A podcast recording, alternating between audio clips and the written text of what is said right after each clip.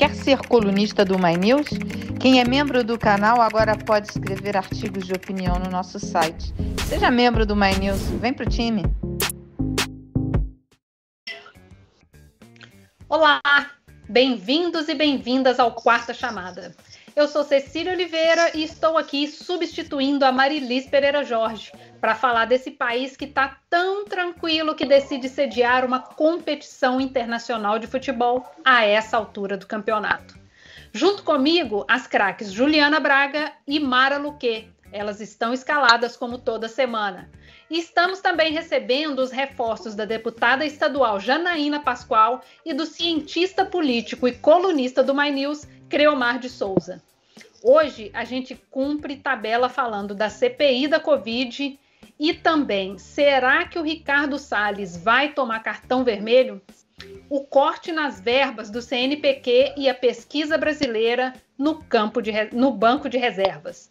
No nosso conteúdo extra, para quem apoia o Manews, a gente fala sobre os riscos de um possível apagão e da crise energética. Se você ainda não é membro, vem para esse time que além de conteúdo extra, você tem acesso a cursos, clube do livro e a chance de ser colunista do My News. Agora, bora lá. Bora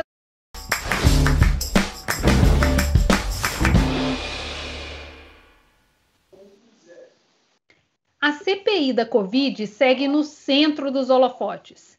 Essa semana foi ouvida uma personagem central do chamado Ministério Paralelo, a doutora Nise Yamaguchi, defensora da cloroquina. Ela deixou claro que participou de várias conversas com o presidente Jair Bolsonaro e deu conselhos sobre o enfrentamento à Covid. Hoje, o depoimento foi da médica infectologista Luana Araújo, que ficou menos de 10 dias no governo, já quando, já quando Queiroga assumiu ela é, ela é crítica à cloroquina e disse que não sabe o motivo pelo qual disse que não sabe o motivo pelo qual foi descartada. Bem, a CPI completou um mês e pela primeira vez desde o seu início provocou protestos nas ruas contra Bolsonaro. Janaína, politicamente falando, com todos os depoimentos que a gente viu até agora e esses protestos, como que você avalia a situação do presidente? Eu acho que a CPI é, está, na, na, minha visão, tá, está pecando muito por, por uma falta de, de técnica na condução, por, por um viés assim muito muito de show mesmo, né? De, de, de, de exagero, né? Por exemplo, ontem o depoimento. Não precisavam ter feito o que fizeram com a médica. Né? Assim, eles foram extremamente agressivos, expuseram uma profissional que tem uma carreira, né? poderiam convergir, poderiam divergir, poderiam criticar, mas daí a fazer o que fizeram é algo injustificável para qualquer tomada de depoimento, seja num, num, num, tribunal, entre aspas, político ou num tribunal judicial propriamente. Então, é um, é um trabalho ali muito showmício, né? e, no meu sentir, isso desprestigia a CPI. É muito interessante, talvez pelo fato das CPIs nas assembleias legislativas não terem a mesma visibilidade, a abordagem é sempre mais técnica. Né? Eu compus duas CPIs é, recentemente, estou para iniciar uma outra, e eu nunca vi né, assim um comportamento daquele. É, eu até é, acessei, a gente está, tem um grupinho, nós estamos acompanhando a CPI, até acessando a documentação. Até em termos de conteúdo de documentos, a CPI está interessante.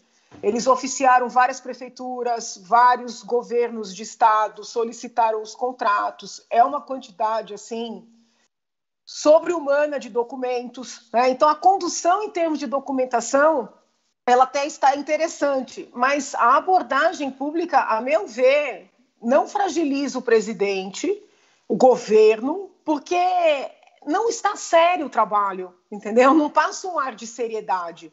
Né? Hoje a doutora Luana foi ouvida, é flagrante que a maneira como a doutora Luana foi ouvida foi uma maneira é, correta, né, de tomar o depoimento de alguém respeitosa, ponderada.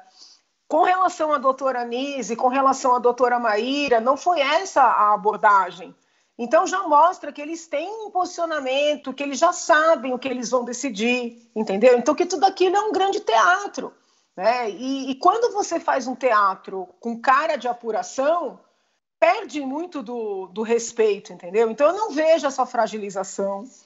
Com relação aos protestos, né, a gente tem que avaliar como é que eles vão se desenvolver tanto para um lado como para o outro. Eu não acho que seja o momento mais adequado para fazer protestos, não importa se pró-presidente contra presidente. Entendo que era um protesto, pelo menos pelo que eu percebi, ainda um protesto é, colorido no sentido do, do, de uma cor só, entendeu? Da mesma maneira que os protestos pró-Bolsonaro vêm sendo protestos de uma cor só, né? Assim, daquele povo mais aguerrido na defesa do presidente, é, os protestos que houve nesse fim de semana também foram protestos de uma cor só.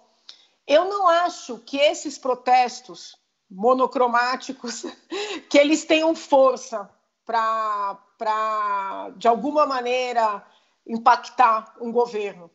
Se os protestos ganharem corpo no sentido de maior representatividade, né, para um lado ou para o outro, aí eles podem passar a, a, a representar alguma coisa, entendeu? Então, assim, foi, foi também foram protestos de muita incoerência, né? Várias deputadas, colegas minhas, é, de partidos mais à esquerda, que chegaram a processar colegas, né, que, que ficaram no plenário, é, que, a, ao ver delas, estavam aglomerando, processaram, representaram criminalmente, estavam lá.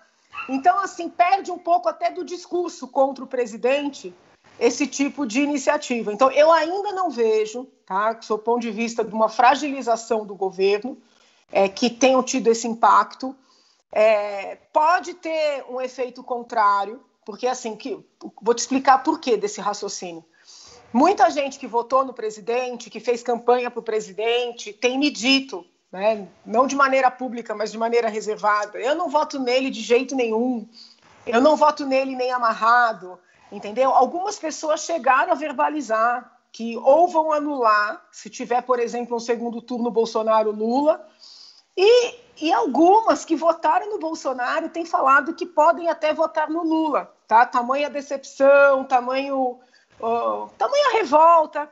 Só que é interessante que quando essas pessoas passaram a ver as ruas vermelhas, vamos dizer assim, esse, esse é tão, é tão psicológico isso, essa propensão de anular ou até mesmo votar no Lula, ela reduziu. Então, assim, muita gente estava tá revoltada, xingando o presidente, dizendo que não votaria nele de jeito nenhum.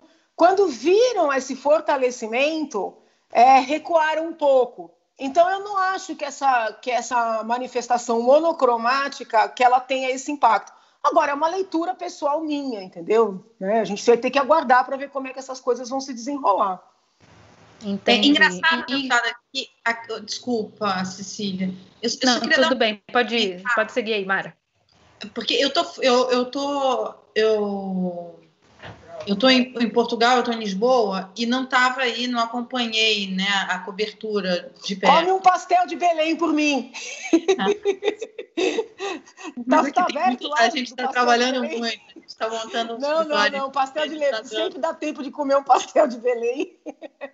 E, e aqui a repercussão, o, o inclusive o, o Guardian, da, da, o britânico, ele deu uma capa e, e, e mostra, a repercussão mostra exatamente é, que tem pessoas, pessoas que foram, não, não, não, não deu esse enfoque é, tão político como, como você está colocando, mas, mas ao contrário, eles ouviram muitas, muitas pessoas que eram pessoas que perderam familiares.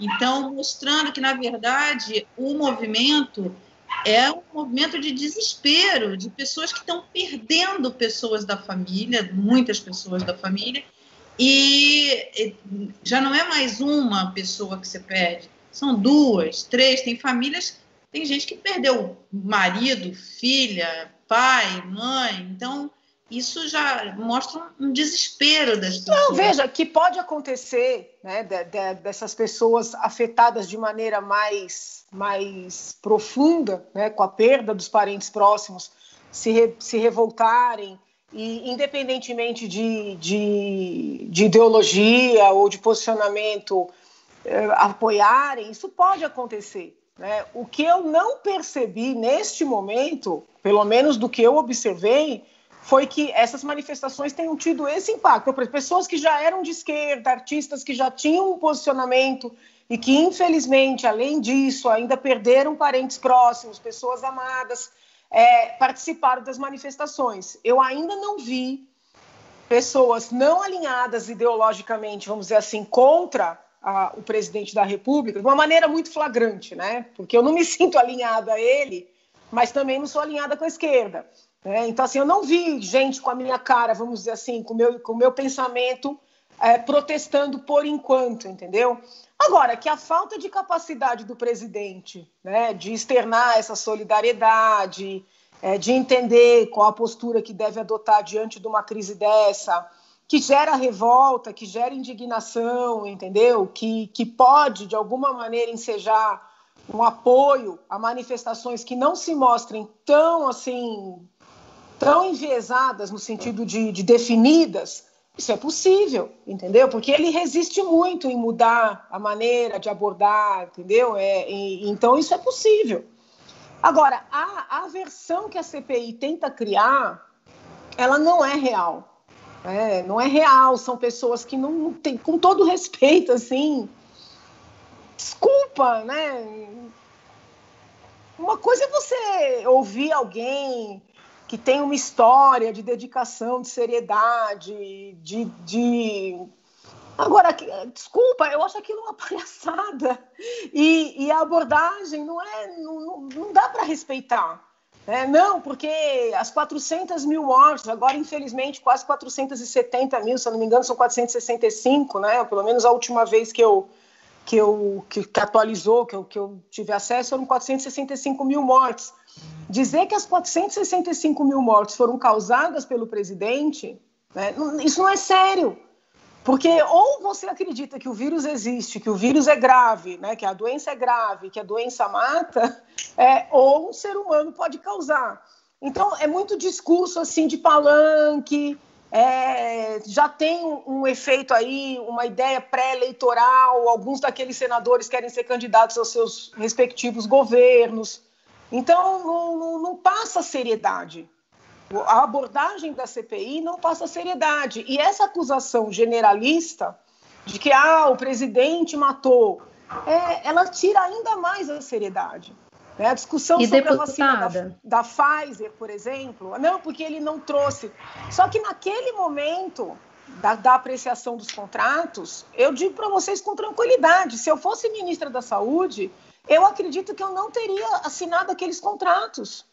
Porque Mas como é que você assina queria contratos? ser recusada a conversar? Porque uma coisa é você discordar das condições, uma coisa é você discordar, das, da, inclusive das exigências. Isso tudo é do jogo, eu acho. Mas você não, você, a senhora não toparia sentar para conversar, para negociar, para chegar a um meio termo? Porque é, os documentos, a senhora está falando aí que os documentos que estão chegando à CPI têm tem uma narrativa interessante. Os documentos mostram que o Ministério sequer respondeu né, a, a oferta, as ofertas que a Pfizer fez. É, os documentos que eu tenho foram visto. 43, foram 43 é, envios de mensagens da Pfizer, com oito respostas apenas do Ministério da Saúde. Você tem uma vacina que tem uma eficácia alta, com uma eficácia maior é, naquele momento a senhora acha que não dava nem para sentar para conversar? Porque uma coisa Olha, condições, tudo bem. É, o, o, governo pode até se achar nesse direito, mas não sentar para conversar, a senhora não acha que houve. Mas, mas se eles, mas se eles não tiveram pensaram depois?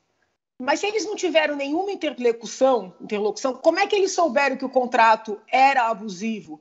E o argumento da, do contrato abusivo ele foi utilizado no Peru, ele foi utilizado na Argentina, né? No Peru, na época, inclusive, porque eu lembro de ler as notícias do Peru, na época, inclusive, as autoridades de lá levantaram as mesmas questões que, paralelamente, estavam sendo levantadas aqui. E a Argentina, a gente veio a saber mais recentemente, que teve a objeção lá no mesmo momento e mais recentemente também. Então, posso então, entender assim, por que, que a senhora falou que naquele momento a senhora acha que não, não, não dava para negociar, tendo em vista que depois o governo acabou aceitando? Porque eu acho que naquele momento ainda não havia a certeza de que nós enfrentaríamos uma crise desta magnitude. Sério? Então, você assinar, mesmo, você assinar já tinha muita um... gente morrendo naquela época. Sim, mas você assinar um contrato em que a empresa escreve que se a vacina, que é uma vacina nova, que está em desenvolvimento, se ela trouxer efeitos adversos, a empresa não se responsabiliza. Pensa se você assina, paga caríssimo, aí tem um efeito adverso. Como é que fica? Como é que um, um governante explica para a população que aceitou uma cláusula de, de isenção do fabricante? Ele então, explica então, assim, que a gente está vivendo uma pandemia e que os, os medicamentos são todos. Ele explica como ele vem explicando agora, deputada. Que a gente está vivendo uma países, pandemia, cara. que a gente está precisando adotar medidas urgentes e que essa é uma alternativa que está posta. O governo não está tendo dificuldade de explicar a cloroquina, por exemplo, que sequer tem evidência científica e que está causando aumento na fila de transplantes de fígado, que está trazendo efeitos colaterais para quem está tomando sem orientação médica, inclusive. Para isso, o governo não teve dificuldade de explicar. Por que, que teria dificuldade de explicar uma vacina que tinha Pode possibilidade de, de, de, tirar, como está tirando a gente e agora? Que outros países adotaram, né? Inclusive sabendo disso.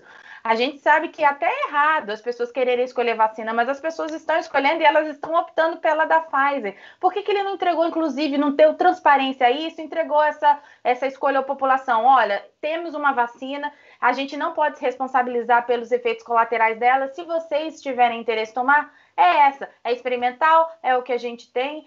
Então, assim, eu Mas você lembra que ele chegou a falar numa, numa oportunidade que tudo bem se as pessoas assinassem um termo de responsabilidade? Eu me lembro bem disso.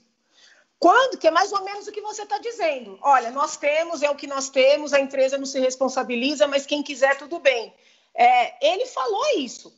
E a reação foi absurda de que isso não existe, que o governo tem que se responsabilizar, que as pessoas não têm que ter essa pressão. É, então, assim, então, uma, a, que, a questão jurídica, ela é real, entendeu? Se, veja bem, ah, em 2022, nos debates políticos, isso for trazido à tona e as pessoas considerarem que não foi a melhor escolha, é, isso é típico, entendeu? Ou seja, as pessoas têm o direito de achar que não foi o melhor caminho. Agora, daí a dizer que foi um crime de omissão, que é o que a CPI está querendo criar, me parece ter uma distância muito longa.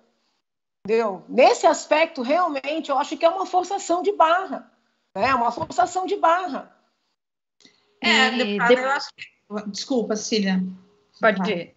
Não, não, não. Vai passar aqui. Beleza, beleza. E, deputada, a gente pensando aqui nessa análise que você fez sobre a questão dos, dos protestos, eu queria saber como que você avalia a volta do Lula para o jogo eleitoral. Veja, eu, eu fui muito explícita né, na minha divergência com as decisões do Supremo. Tanto a primeira decisão, que foi iniciativa do, do ministro Faquim, de dizer que o ex-juiz Sérgio Moro não era competente e daí ele anulou as provas, né? inclusive no, no âmbito de embargos de declaração, que é algo sem precedentes, como na última decisão, é, que aí já foi de vários ministros e foi referendada pelo Pleno, como também a primeira acabou sendo referendada pelo Pleno, de que não só o ex-juiz não seria competente, mas que não seria imparcial, né? E aí gerando um, uma, situação ainda mais delicada para os agentes todos. Então eu fiz muitas críticas de ordem técnica. É, posso destacar uma aqui, né? Esse, esse caso, esses casos, os quatro casos que foram anulados, eles passaram pelo Supremo Tribunal Federal com esta composição né, inúmeras vezes.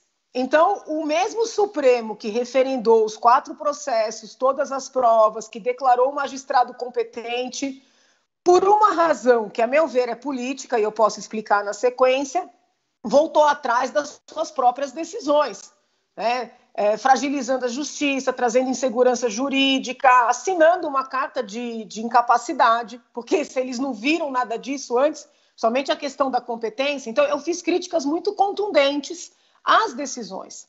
Agora, as decisões foram proferidas, entendeu? Nem tem para quem recorrer. É, o que significa que o ex-presidente, né, ex isso, ex aquilo, mas que para não fazer que o ex-presidente é, voltou a ser elegível. Né? E se ele voltou a ser elegível, acredito que ele vai ser candidato e a população vai decidir.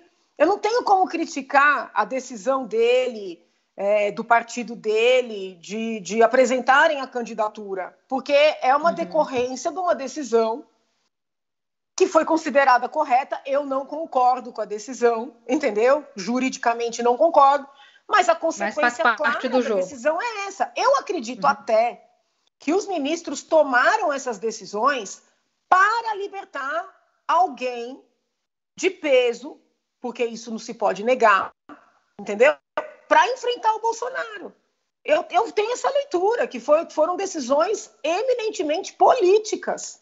Políticas. Agora, elas foram dadas, entendeu? Ele se candidatar hoje é um direito dele, como de qualquer outro cidadão. Então, não, não cabe, não, não, creio que me caiba criticar, entendeu? Uma decisão uhum. deles. É, eu cheguei a conversar com um colega, é, não vou dar o nome porque de repente a pessoa não quer que isso venha a público, do, do PT na Assembleia, e esse colega comentou que ele acreditava que o ex-presidente não seria candidato. Tá? Uma leitura pessoal dele, porque ele já entrou para a história, não vai correr o risco de, de se apresentar e eventualmente o governo não ser bom não ser eleito. Então, uma leitura de alguém mais próximo, entendeu? Se vocês perguntarem para mim, se eu tivesse que apostar, eu aposto que ele vai ser candidato. E, gente, tem muita chance. É. E pensando nessa volta do Lula e também no anúncio do governador João Dória, que disse hoje que o estado de São Paulo pretende vacinar toda a população até dia 31 de outubro. Creomar, é, você acredita que isso tudo abala o presidente? Agora há pouco ele, inclusive, mencionou essa questão da vacina no seu, no seu pronunciamento. Como que você vê isso aí? É, como eu estava tentando entrar aqui, com as dificuldades técnicas que me são peculiares, eu não vi o pronunciamento do presidente. Eu ouvi aqui uma bateção de panela aqui na, na janela, mas eu não vi, não sei o que ele falou. É, não, com relação, é... com relação Quer falar? Quer falar o que ele falou? O que, que ele falou? Sim, sim. É porque eu estava tentando puxar, é, trazer também o Creomar para nossa discussão. Aí perguntei aqui para ele também o que o que, que, ele acha dessa conjuntura, da gente analisando isso que você levantou sobre a volta do Lula, essa, essa prospecção do Dória, como que isso abala o, o Jair Bolsonaro, Creomar? É até, até interessante você trazer esse ponto, Deputada, que hoje eu tive uma... Deputada, só um minutinho. Estou tentando fazer a pergunta para o Creomar aqui, que está com a gente também. Ah, é para ele. Ah, é então... Isso, desculpa. Perdão por interrompê-la, deputada, era só porque a pergunta veio diretamente para mim. Uma boa noite para a senhora, boa noite, Mara, Ju, Cecília. Prazer conversar com todas e fazer parte dessa, dessa bancada. Bom, Cecília, eu creio que, que o momento, é, eu vou, vou tomar liberdade aqui de aproveitar a reflexão inicial da deputada Janaína Pascoal, né? Eu creio que a gente tem uma CPI cercada por muitas expectativas, um calendário eleitoral que vai apertando, e uma série de problemas que enfrentam, que o governo federal enfrenta. Então, a gente tem a questão da vacinação, nós temos risco inflacionário, a gente tem risco de apagão elétrico, nós temos uma tempestade perfeita, por assim dizer, em termos de jargão. E, além disso, nós vamos ter também os outros indivíduos políticos que têm suas próprias ambições. E aí, é, nesse aspecto de concorrer ao governo do seu próprio Estado, à presidência da República.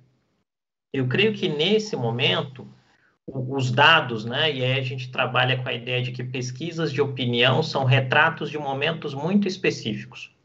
E o retrato que a gente tem hoje é que o presidente Bolsonaro sempre tem um piso que é relativamente alto, está ali variando entre 23% e 25% de aprovação, e isso, de, isso faz muito competitivo. e ele tem uma dificuldade com o teto. Né? O teto nunca passa ali dos 34%, 35% naquilo que a gente traça de média das pesquisas. Isso me parece que está criando uma situação em que dois elementos são muito importantes.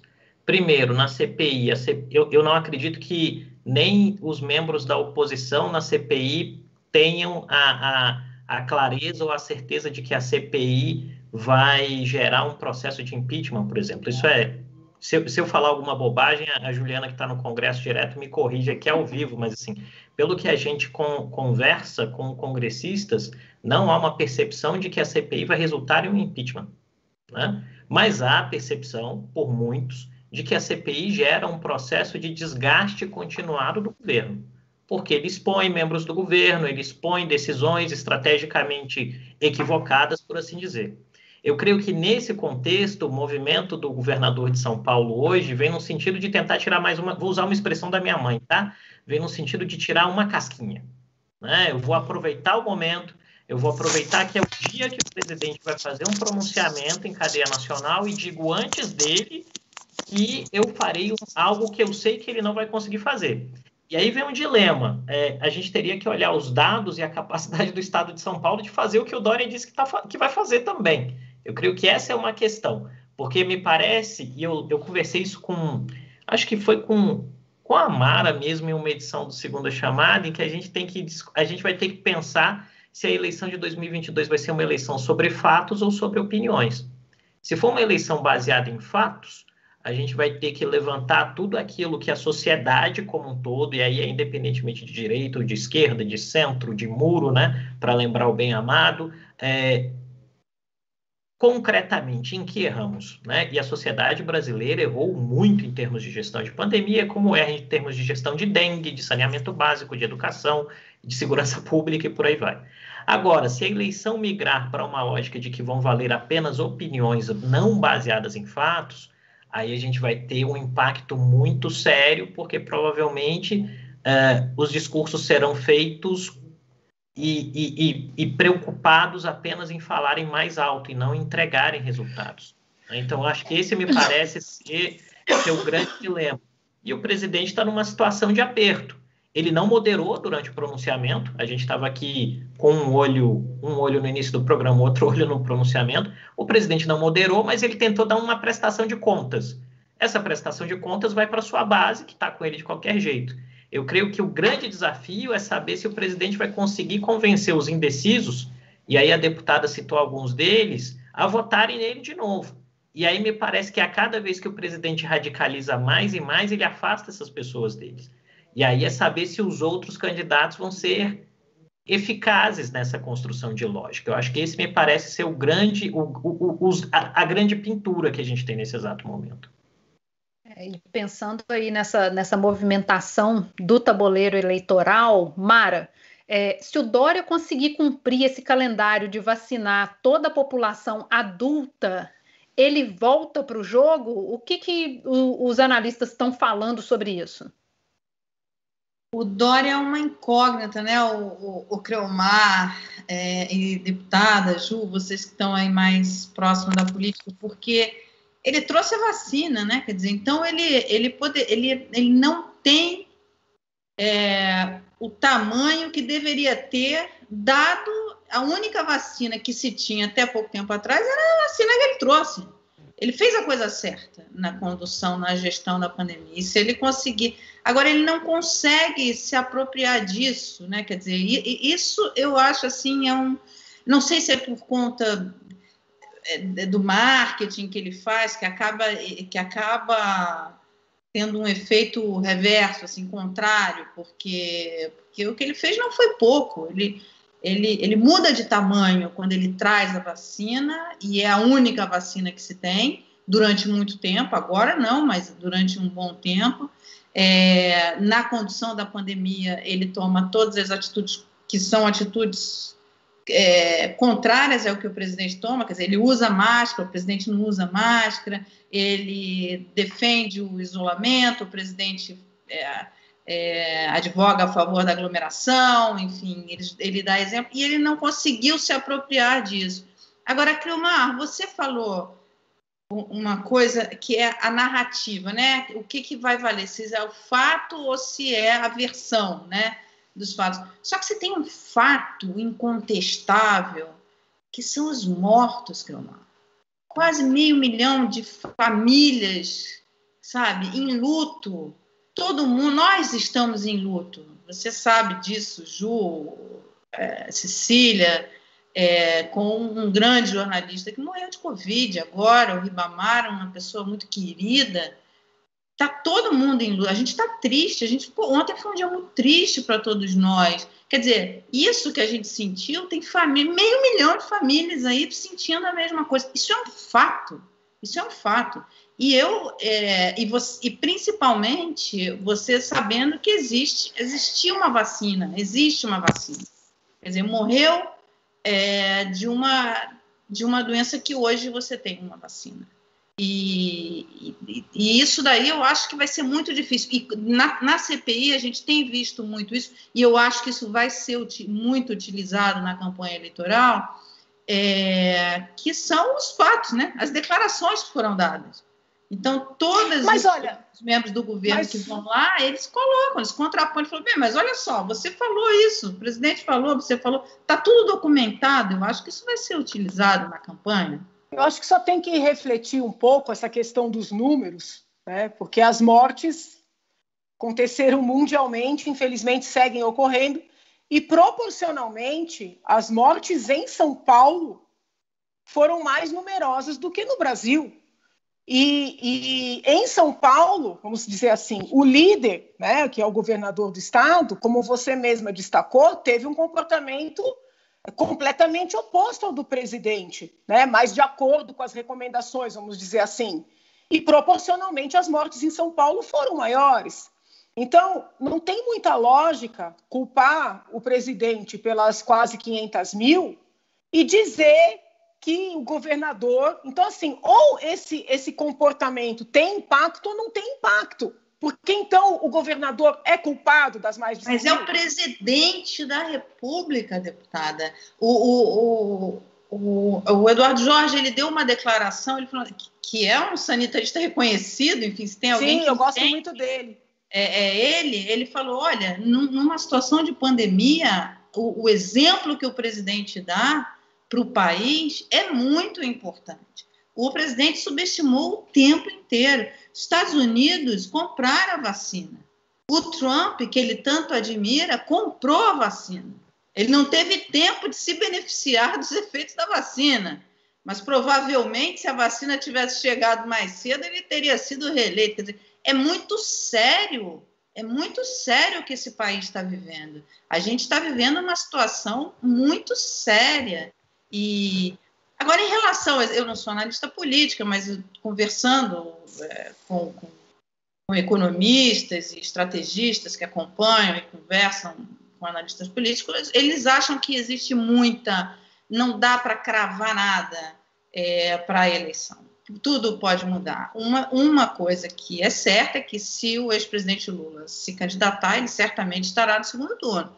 Mas, em relação ao presidente Jair Bolsonaro, já há dúvidas se ele vai para o segundo turno. E não sou eu que estou falando, não sou analista política. Isso é conversando com estrategistas políticos, com estrategistas financeiros, econômicos, gente que ganha dinheiro antecipando esses movimentos. Creomar sabe, porque muitos deles são clientes do, do é. Creomar, né? É, vão procurar o Creomar para tentar achar essa resposta. E, e não são poucos, quer dizer, existe assim, acho que é muito difícil você cravar o que, que vem por aí. Você tem o Ciro Gomes, por exemplo, fala, ah, o Ciro, Ciro. Ninguém sabe qual é o vice do Ciro, que vai fazer uma diferença nesse jogo aí, imagino eu. É, Ciro Gomes é um, é um, é um político que tem um, um, passado, tem um projeto e tal. Ninguém, contratou o João Santana, o que, que, que, vem? A gente não sabe o que, que ele vem. Ele vai, ele vai ficar quieto? Numa entrevista aqui no canal, é, que eu mediei uma conversa dele com a André Lara Rezende, e a gente, depois respondendo dúvidas dos assinantes do canal, numa live exclusiva para os assinantes, houve uma pergunta: você vai ser candidato e tal? E ele falou: vou, é uma pergunta para o Ciro Gomes. Ele falou: vou ser candidato, vou tentar e o que ele falou assim: se eu não conseguir dessa vez, mas ele, ele o que ele passou foi o seguinte, não exatamente nessas dessas palavras, é que olha, eu vou vir para para o jogo, para ganhar, entendeu? E, e, ele, ele tem história, ele tem projetos, não sei. É muito difícil você avaliar, quer dizer, se achar que ele vai ficar com esses números que as pesquisas estão mostrando, acho precipitado. Quem vai ser o vice dele? Eu acho que nessa eleição o vice vai ter uma, uma um peso muito importante para cada um dos candidatos, até mesmo para o ex-presidente Lula. A escolha do vice vai ter uma um peso importante para tentar fazer essa terceira via, frente ampla, enfim. E eu, eu não sei, eu, eu, pelo que eu tenho conversado, não dão como certo. O, o presidente Bolsonaro tem cometido muitos erros, assim, sequenciais, e, e que está afetando diretamente a população. E o principal fato é esse, são os mortos. Mara, é, e pensando... Ah, Desculpa, Cecília. Perdão, por favor, perdão, perdão. pode ir, Cleomar? É? Tá. Obrigado pela gentileza. É, Mara, e, e, se você me permite, só para uma, uma reflexão rápida, né? Eu creio que uma palavra-chave que leva a vitórias eleitorais é entender os humores, né? Os humores das pessoas e o time. Eu creio que o presidente Bolsonaro, inegavelmente, foi muito bem sucedido em entender isso no ano de 2018. Ele entendeu exatamente quais eram as expectativas eleitorais daquilo que se tratava e ele conseguiu construir um alvo muito bem direcionado, né, que era a narrativa anticorrupção, a narrativa de diminuição do Estado, de racionalização, de reformas de algumas ações. Agora, a, a, pandemia gerou um processo de muito desafio a essas narrativas, né? E, e não é só no Brasil, você vê, por exemplo, o que acontece hoje com o Joe Biden, é, é uma, o, o, o, o, Estado americano está se reinventando. A ideia de que um governo americano vacina todas as pessoas e você pode se vacinar no Walmart, você pode se vacinar numa farmácia, você pode se vacinar numa estação do correio, isso é muito fora da caixa daquilo que o Estado americano fez em termos históricos, e eu não estou falando de governo. E isso traz uma questão que vai ser muito séria no século XXI, que é tratar saúde pública como um tema de segurança nacional. E nesse aspecto, isso vai obrigar com que países médios e ricos tenham cada vez estruturas de saúde mais robustas e, em algum sentido, gratuitas, para serem universais e facilitarem o, o, acesso. O berço do liberalismo, que é a Inglaterra, tem um sistema de saúde que é público e gratuito. Então, acho que esse é um elemento, não vai se tratar meramente de ideologia, né? Uh, e de outro lado, quando a gente pensa no, a partir disso no panorama da eleição de 2022, eu creio que a grande incógnita é saber se o presidente Bolsonaro, que até aqui parece apostar na mesma receita que o conduziu ao poder em 2018, se esta receita será palatável ao eleitor. Esse é o ponto. Porque os candidatos normalmente têm motes, né? Lula de 89 até a eleição que ele vence fala da mesma coisa. Né? A diferença é que ele põe um terno Armani no meio do caminho. Mas ele fala das mesmas coisas. Né? É, Fernando Henrique fala das mesmas coisas nos dois mandatos, Dilma fala das mesmas coisas.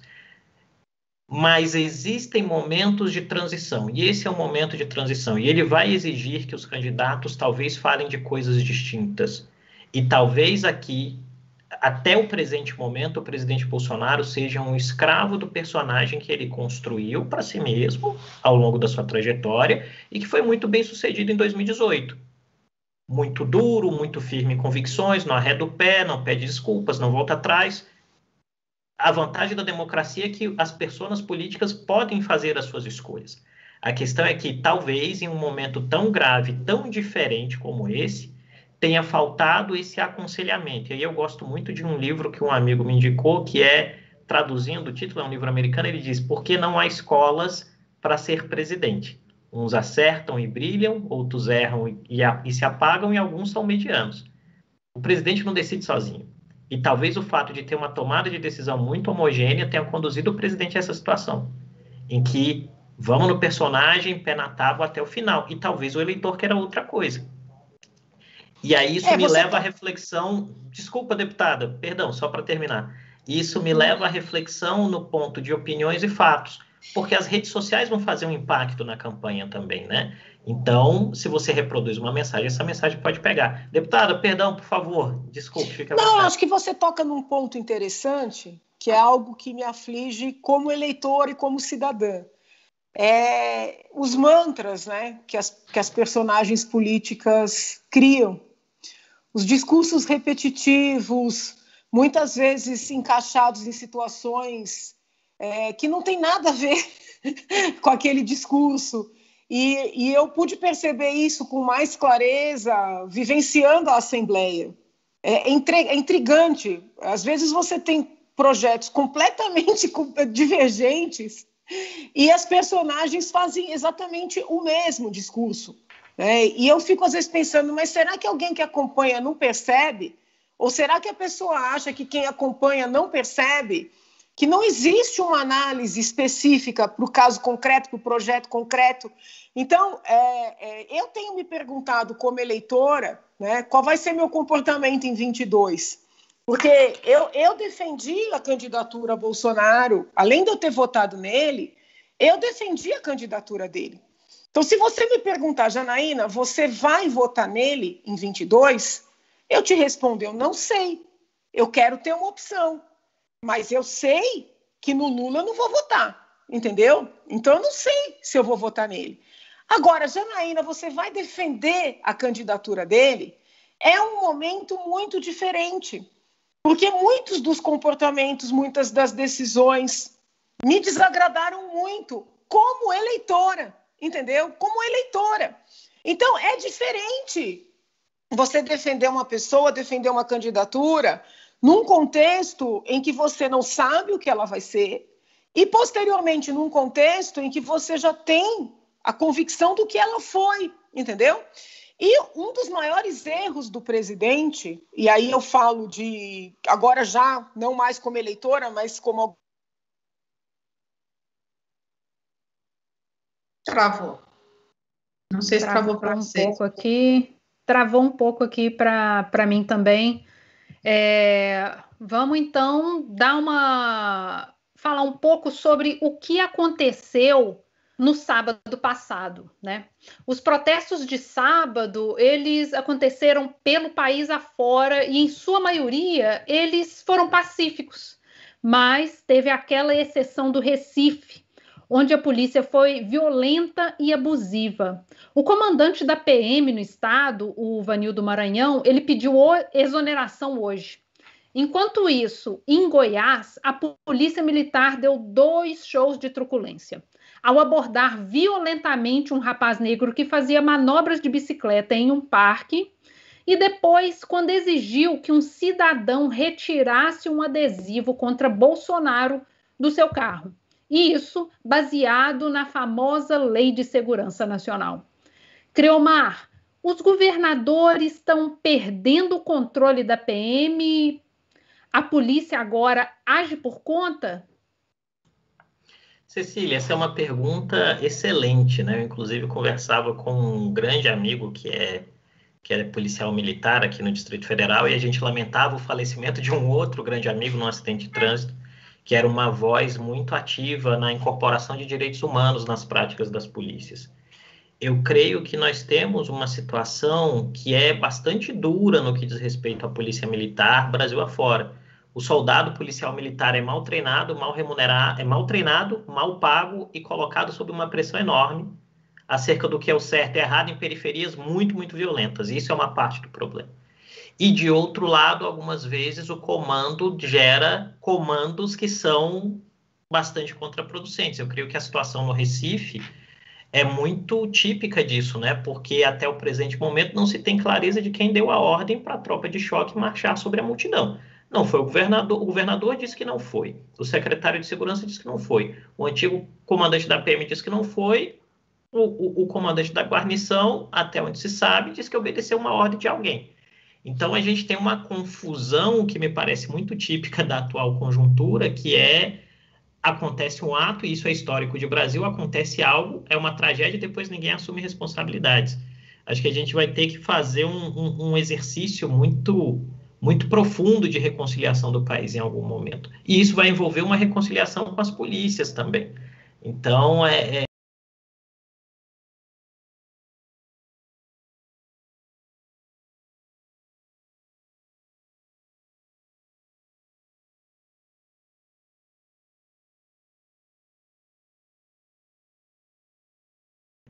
é, é, muito, é muito duro, o momento é muito, muito duro, e, e exige da gente, vai exigir de todos nós muita responsabilidade, né?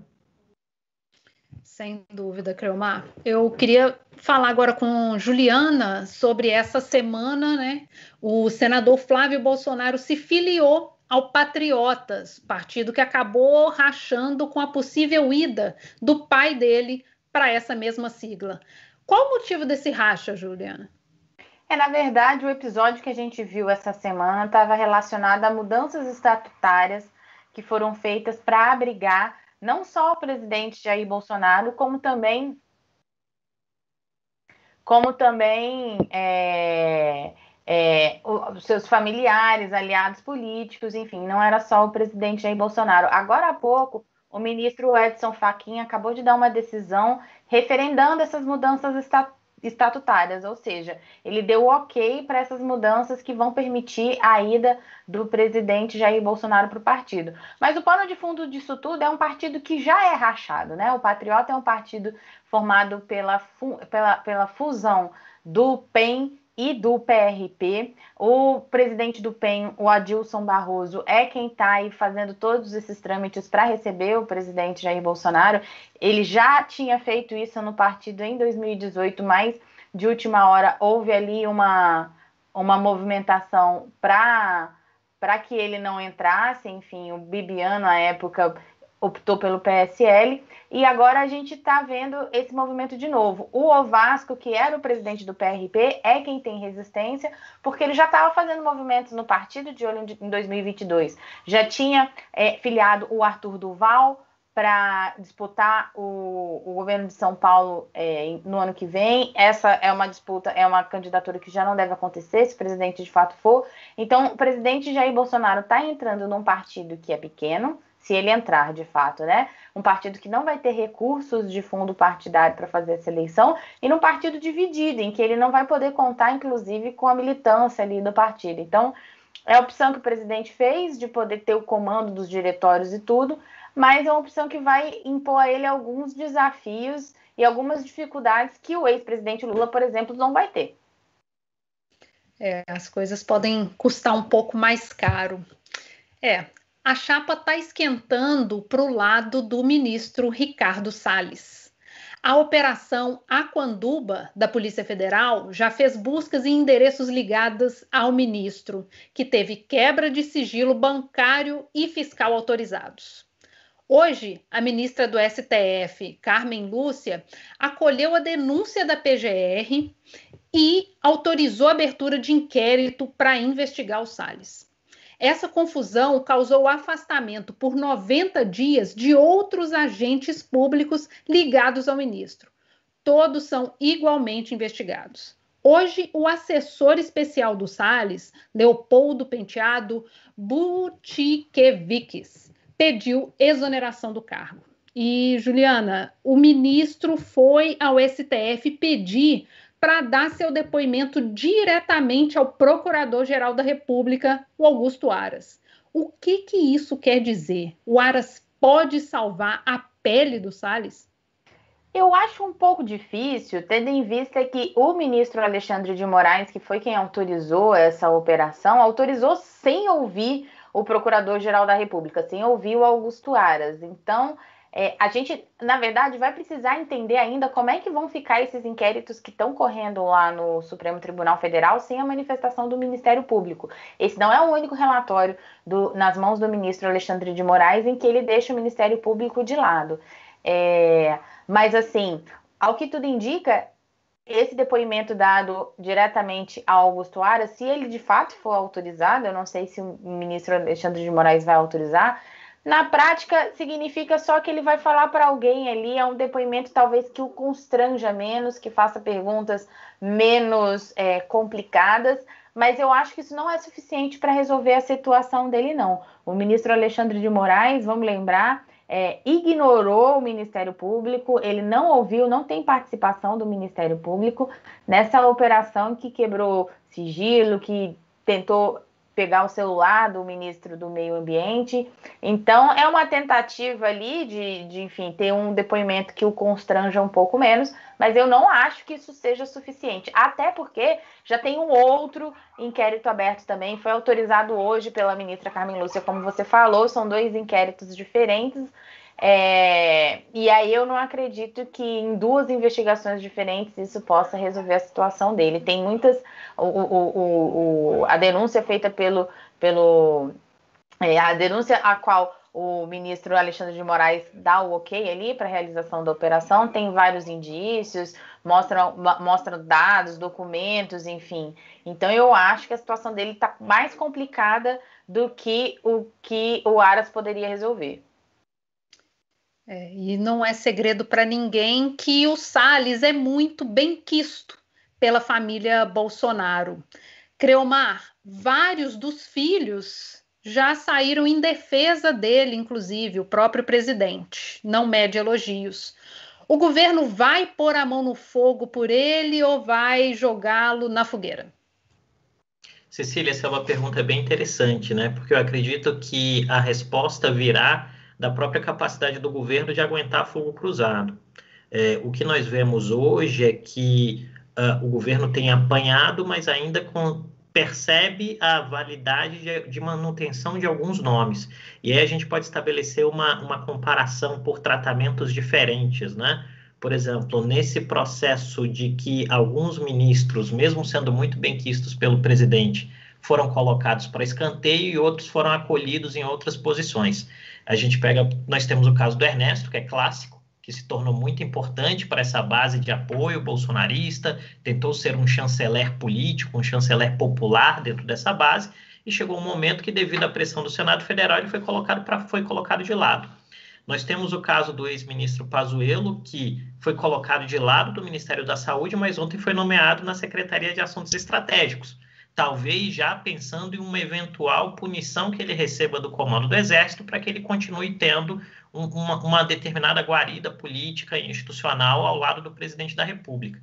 Na questão do Salles, eu creio que tem um, um, um elemento agravante. O elemento agravante é que uh, Salles não gera mais confiança com interlocutores estrangeiros no que diz respeito a, a, a, ao respeito às metas de combate ao desmatamento.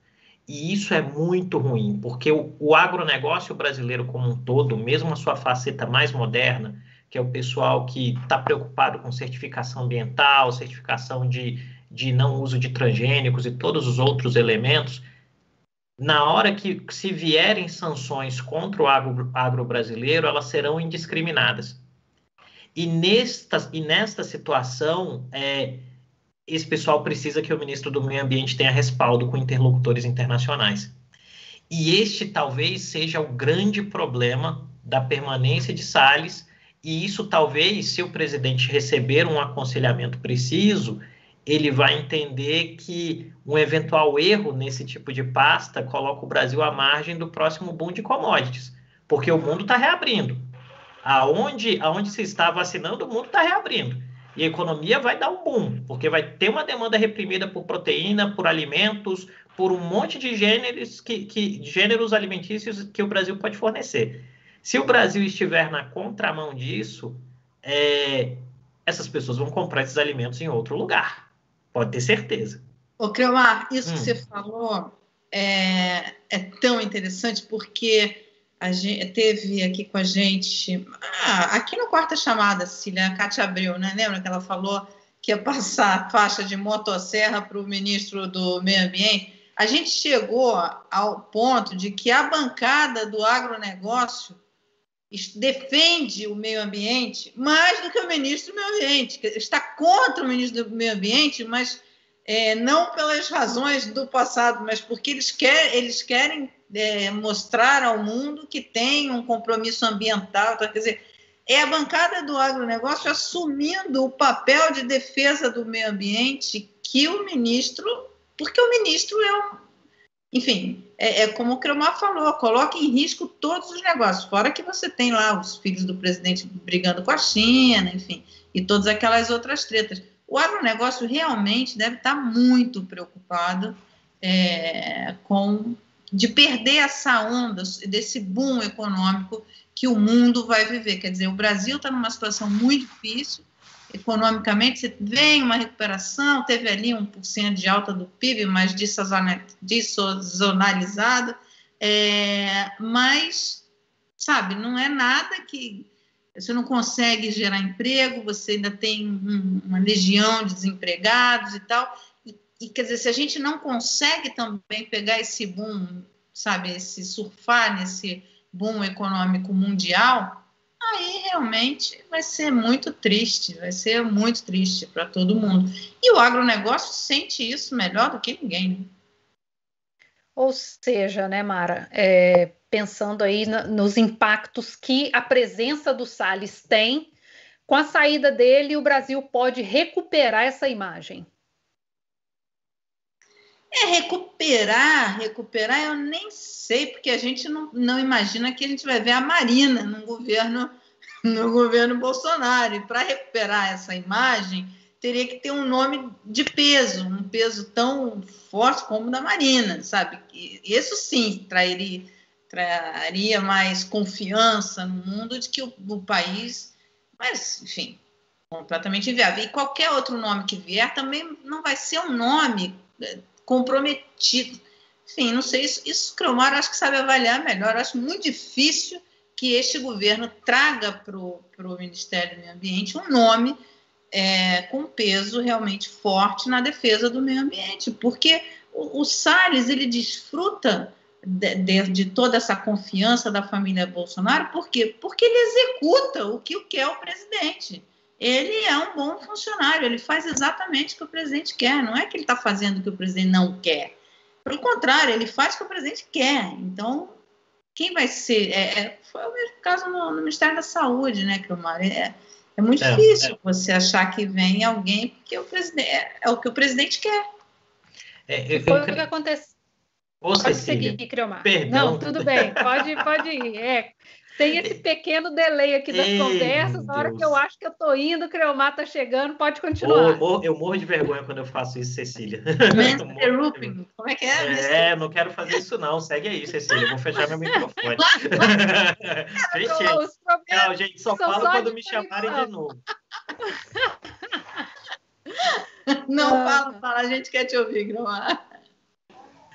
É, então, mas, mas perdão. É, me parece, Mara, Cecília, Ju, que a gente tem dois problemas, né? O primeiro problema, e aí não tem a e, eu sempre tenho tocado nisso, inclusive com as conversas com os clientes que nós atendemos, é, é o modelo de tomada de decisão.